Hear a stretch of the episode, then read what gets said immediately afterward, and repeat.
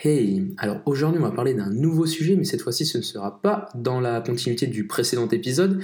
Aujourd'hui j'ai voulu un peu vous parler telle, une discussion à propos des recherches que j'effectue actuellement, euh, qui tournent autour notamment des vitamines liposolubles, mais dans cet épisode je vais plutôt me concentrer à vous, à vous parler de la vitamine D et du calcium. Alors c'est bien connu l'association qu'il y a entre cette vitamine et ce minéral. La vitamine D aide euh, à l'absorption du calcium dans l'intestin, mais elle aide aussi à sa réabsorption dans le tubule rénal, lorsque l'on est en manque de calcium par exemple, mais elle aide aussi au remodelage osseux. Autrement dit, c'est la vitamine D aide à fixer le calcium mm, au niveau des os et aussi au niveau des dents, l'endroit où l'on souhaite que le calcium soit fixé. Maintenant, ce calcium ne se fixe pas uniquement sur l'os et reste euh, à vie dans cet état-là. Tout au long de notre vie, le calcium va avoir la capacité à être euh, libéré de l'os. Pourquoi? Car nous avons un équilibre euh, au niveau de, la, de la concentration pardon, de calcium dans notre sang. C'est ce qu'on appelle la calcémie. Notre calcémie est très très bien régulée et à partir du moment où vous avez une diminution de cette calcémie, donc que vous avez moins de calcium que prévu dans la circulation sanguine, eh bien, le corps va tout de suite le remarquer et faire en sorte de corriger ça le plus rapidement possible. Et comment ça fonctionne? Eh bien, c'est notamment au niveau des, de la parathormone. Eh bien, cette, cette glande qui se situe, qui se situe euh, dans la face postérieure de la glande thyroïde, eh bien, si vous voulez, c'est un peu une, une jauge constamment, elle effectue des millions de mesures par jour de notre calcémie. Et à partir du moment où elle voit que cette calcémie n'est plus dans la norme qu'elle doit respecter, eh bien elle va libérer une hormone qui s'appelle la parathormone. Et cette parathormone va avoir comme effet, euh, eh ben, va avoir plutôt plusieurs effets. Donc qu'est-ce qu'elle va faire? Elle va notamment aller activer notre vitamine D. Lorsque l'on synthétise de la vitamine D, notamment grâce aux rayons du soleil, eh on la produit sous une forme inactive qu'on appelle la 25-OHD. Cette euh, forme inactive, du coup, n'a que très peu d'effet dans notre corps.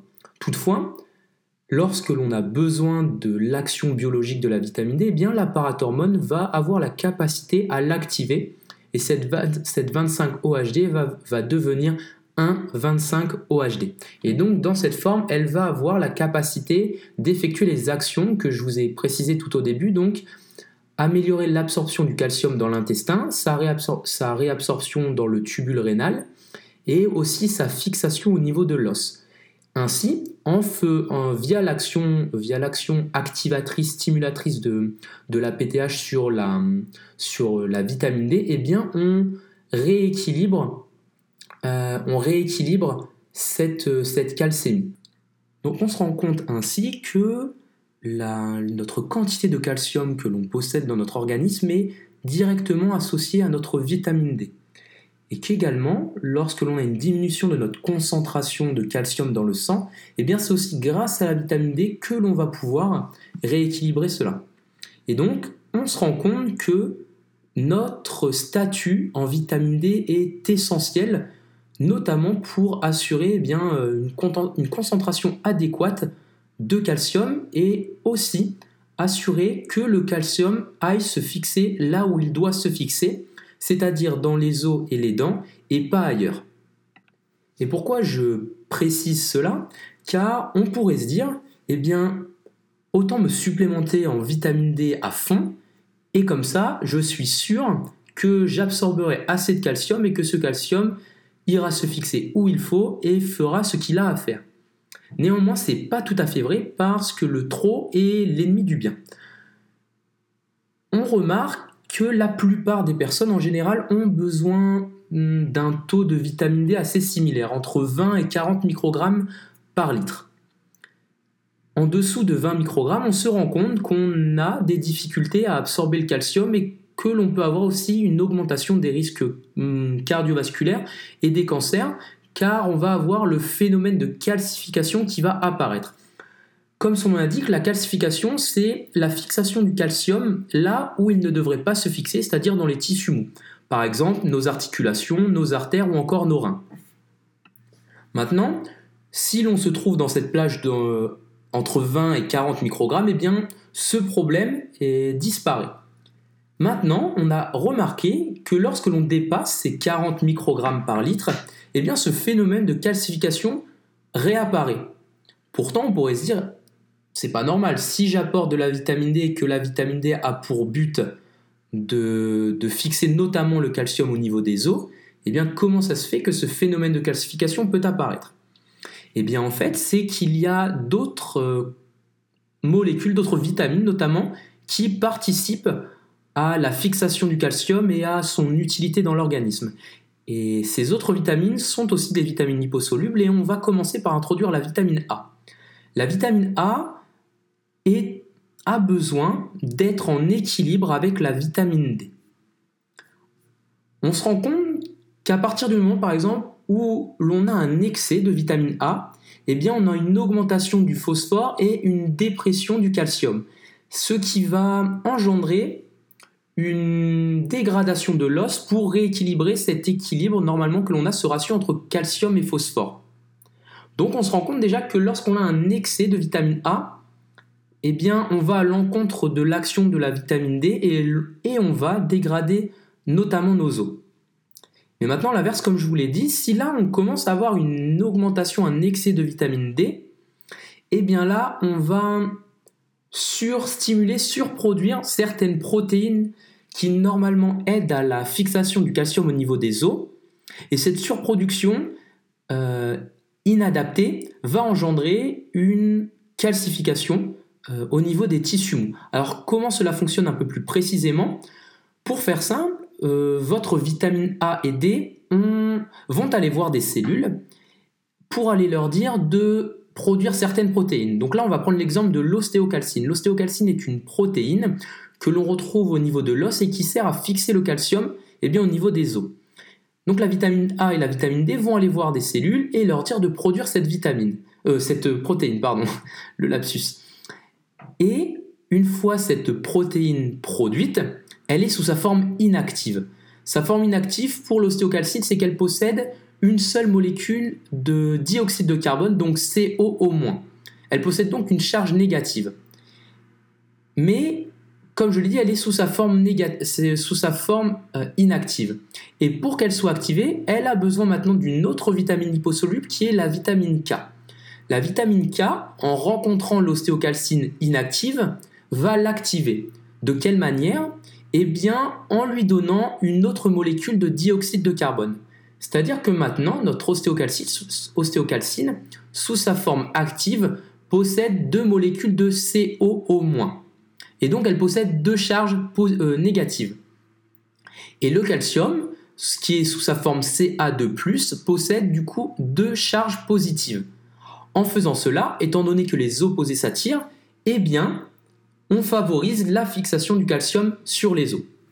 Mais dans le cas d'un excès de vitamine D, eh bien on surstimule la production d'ostéocalcine inactive et donc on empêche cette, euh, euh, cette transformation de la forme inactive en forme active car la surproduction d'ostéocalcine n'est pas au final tamponnée, si je peux m'exprimer ainsi, par la vitamine K car on a maintenant un déséquilibre aussi entre la vitamine D, les demandes de la vitamine D et la capacité à la, vitamine K à euh, rendre l'ostéocalcine sous sa forme active. Et c'est à partir de là que l'on peut commencer à avoir une, euh, une calcification au niveau des tissus mous. Maintenant, prenons totalement l'opposé. Disons que niveau vitamine D, euh, tout va bien, mais par contre, c'est au niveau du calcium que euh, je, souhaite me limiter, donc je, diminue mes apports, admettons, en, calcium. Qu'est-ce que cela va engendrer? Eh bien, euh, en diminuant votre, votre apport en calcium, du coup, vous allez davantage diminuer votre calcémie et votre corps va du coup avoir besoin d'activer le mode de secours qui est la glande parathyroïde et la parathormone. Et en faisant ça, vous allez donc activer votre vitamine D qui passe du coup de sa forme inactive à sa forme active. Et de ce, fait, au final, en voulant limiter sa consommation de calcium pour n'importe quelle raison, ou tout simplement parce que vos apports en calcium sont, sont trop faibles, eh bien vous euh, surutilisez vos stocks de vitamine D. Et il faut savoir que cette vitamine est la vitamine que 80% de la population française est déficitaire. C'est-à-dire que on a déjà très peu de vitamine D et le peu que l'on a, si nos apports en calcium ne sont pas adaptés, eh bien on va l'épuiser dans ses réserves et donc devenir encore plus facilement déficitaire euh, en cette dernière.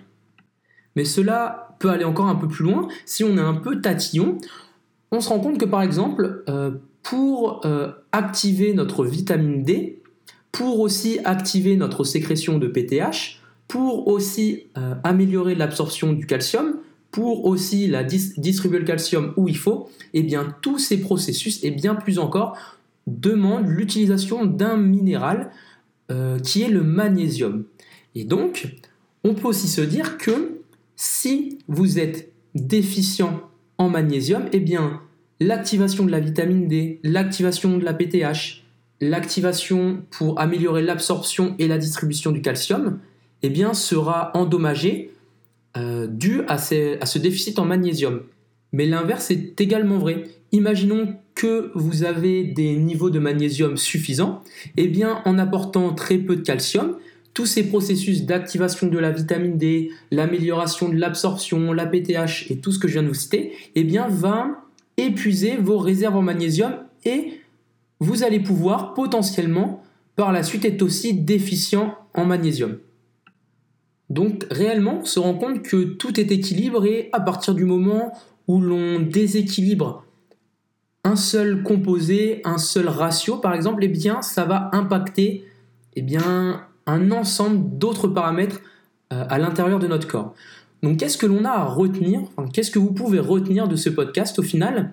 Eh bien qu'il faut s'exposer à la lumière pour avoir notre quantité de vitamine D, qu'il faut consommer suffisamment de calcium, qu'il faut consommer suffisamment de magnésium, mais surtout faire attention à une supplémentation en vitamine D par exemple, ou même en vitamine A, ou même en vitamine K, car j'en ai pas forcément parlé, mais si vous apportez une trop grande quantité de vitamine K, eh bien vous allez euh, en contrepartie diminuer vos taux de vitamine E et de glutathion. Le glutathion c'est l'antioxydant endogène, donc votre, le propre antioxydant que le corps fabrique eh bien, en apportant une trop grande quantité de vitamine E, vous diminuez la concentration, euh, en, apportant trop de vitamine K, pardon, vous diminuez l'absorption, euh, la, concentration de vitamine E et de glutathion. Et donc, à partir de ce moment-là, vous euh, diminuez votre capacité à vous protéger du stress oxydatif. Et le stress oxydatif est la pierre angulaire, le point de départ d'énormément de pathologies, comme par exemple la plaque d'athérome, tout part de l'oxydation d'une hypoprotéine, du LDL. Et donc, en apportant trop de vitamine K, eh bien, vous favorisez par exemple la formation de, ces plaques d'athérome. Par ailleurs, ces trois vitamines, donc notamment la vitamine A, D et K, eh se retrouvent dans des aliments qui contiennent également des graisses saturées. Et donc ces graisses saturées ont souvent mauvaise presse car favorisent le risque d'athérosclérose mais au final, on se rend compte qu'avec ce, ce que je viens de vous dire, eh bien, une diminution de toutes ces vitamines liposolubles, au contraire, ou même un excès de ces dernières, favorise ben, l'augmentation, par exemple, des maladies cardiovasculaires. Donc si on part du principe que l'on souhaite limiter nos graisses notre rapport en graisses saturées car on en a peur, pour diverses raisons, eh bien, on diminue aussi notre rapport en ces vitamines liposolubles qui sont essentielles pour nous protéger contre un nombre euh, impressionnant de pathologies possibles. Donc voilà, trêve de, digression. Euh, qu'est-ce que l'on peut retenir du coup de manière très pragmatique? Exposez-vous à la lumière du soleil autant que possible. Consommez assez de calcium, n'en ayez pas peur, mais que cela vienne d'aliments intéressants. Euh, concernant le calcium, on peut parler par exemple du rapport calcium-phosphore. Plus euh, ce ratio est en faveur du calcium, meilleure sera son absorption. Et donc les, vraiment les produits qui sont intéressants au niveau de, du calcium sont les produits laitiers, car c'est pratiquement un des seuls produits qui possède un, rapport calcium-phosphore supérieur à 1. Donc consommer des produits laitiers de bonne qualité, issus de, vaches par exemple qui ont été nourries à l'herbe et qui ont vu le soleil, car la quantité de vitamine D sera plus importante euh, dans le lait d'une vache qui, qui, a vu le soleil. Ça paraît bête, mais, mais ça a réellement un impact. Et puis, concernant toutes ces vitamines liposolubles qui sont essentielles contre la calcification, les maladies cardiovasculaires, mais aussi énormément d'autres pathologies, eh bien, on les retrouve en grande quantité dans le foie, le jaune d'œuf et le beurre, notamment aussi le beurre euh, d'animaux qui ont été nourris à l'herbe, qui ont vu le soleil, et c'est exactement la même chose pour aussi le foie et pour le jaune d'œuf. Et que bien que ces aliments contiennent des graisses saturées, qu'on pense qu'elles sont athérogènes, même si je ne suis pas forcément d'accord avec cette idée, eh bien si vous, vous voulez limiter ces, ces aliments, eh bien vous limitez aussi votre apport en vitamines liposolubles et ça aura comme conséquence, à mon avis en tout cas, beaucoup plus de problèmes car vous diminuez euh, votre protection contre énormément d'autres pathologies euh, et même euh, l'athérosclérose. Donc voilà, retenez ça, j'espère que ça vous aura plu, c'est réellement un podcast que j'ai voulu faire sous forme de discussion, juste vous partager mes idées. Euh, n'hésitez pas à me faire des retours, à me, poser des questions. Et d'ici là, je vous dis à la prochaine.